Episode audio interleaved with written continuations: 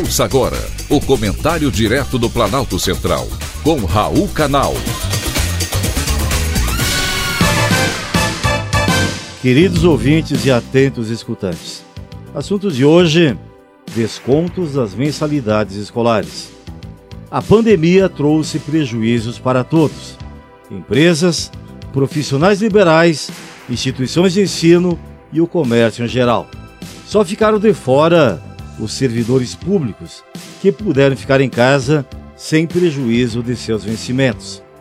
As entidades particulares de ensino foram obrigadas a conceder descontos nas mensalidades escolares de todos os alunos que tiveram aulas online. Porém, o pagamento dos professores permaneceram iguais e na mesma periodicidade. Eles não foram prejudicados em seus salários, muito embora o trabalho tenha dobrado. Agora as escolas querem derrubar a concessão de tais descontos compulsórios, feitos na pandemia por determinação judicial.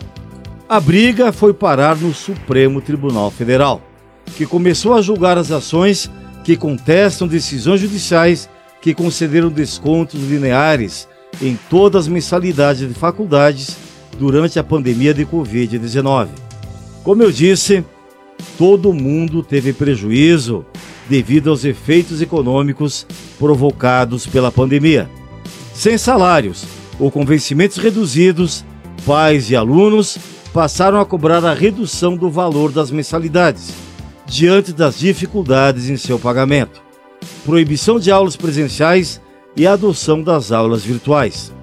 Com a falta de consenso, o judiciário foi acionado e diversos juízes obrigaram a redução das cobranças.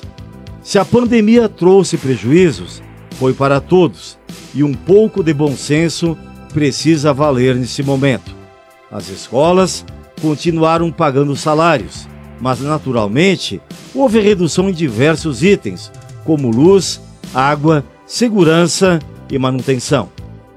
Acontece que nas ações protocoladas pelo Conselho de Reitores das Universidades Brasileiras e pela Associação Nacional das Universidades Particulares, as entidades alegam que foi retirado das escolas privadas o poder de negociarem com os pais ou alunos e individualmente os atrasos no pagamento, beneficiando quem não teve a renda afetada durante a pandemia. E como disse, muitos servidores públicos acabaram sendo beneficiados. O setor também alega que o serviço educacional continua sendo prestado de forma remota, por meio de aulas virtuais, autorizadas pelo Conselho Nacional de Educação. De fato, foi o que aconteceu.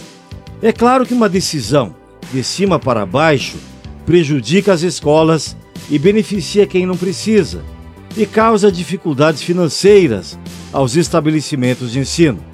Alguns até correm o risco de encerrarem as suas atividades, devido à insustentabilidade econômica. Nessa hora, nada melhor do que o bom senso e o uso da razão. E é isso que esperamos da nossa Suprema Corte. Foi um privilégio ter conversado com você.